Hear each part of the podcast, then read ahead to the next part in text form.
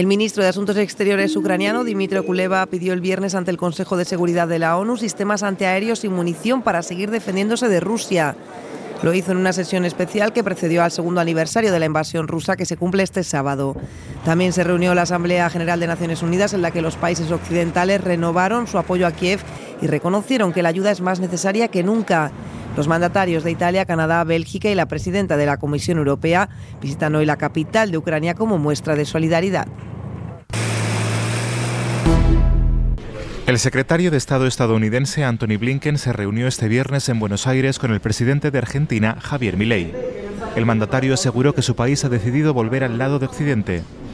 Blinken resaltó el papel de Argentina como integrante importante de la coalición global en apoyo de Ucrania y anticipó la posible celebración de una cumbre con países de América Latina para seguir recabando apoyos en la región. El secretario de Estado también manifestó su disposición para apoyar a Argentina en su recuperación económica.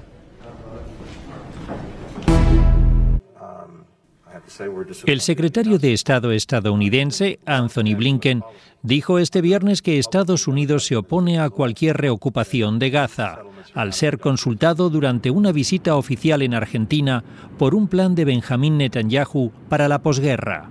El plan, presentado en la víspera por el primer ministro israelí a su gabinete, prevé que Israel mantenga el control sobre la seguridad en Gaza. La autoridad palestina consideró que este busca perpetuar la ocupación israelí en territorios palestinos. En Austria, la justicia condenó al ex canciller Sebastian Kurz a ocho meses de libertad condicional por un delito de falso testimonio.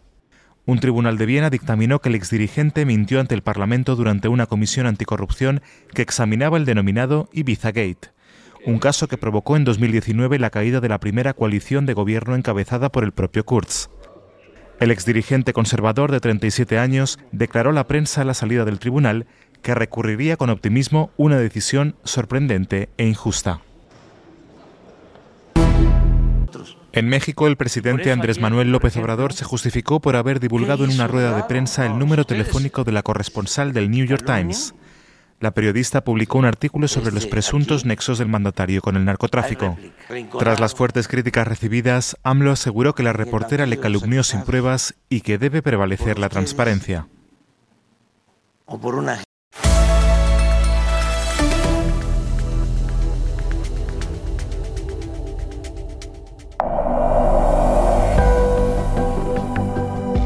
El crimen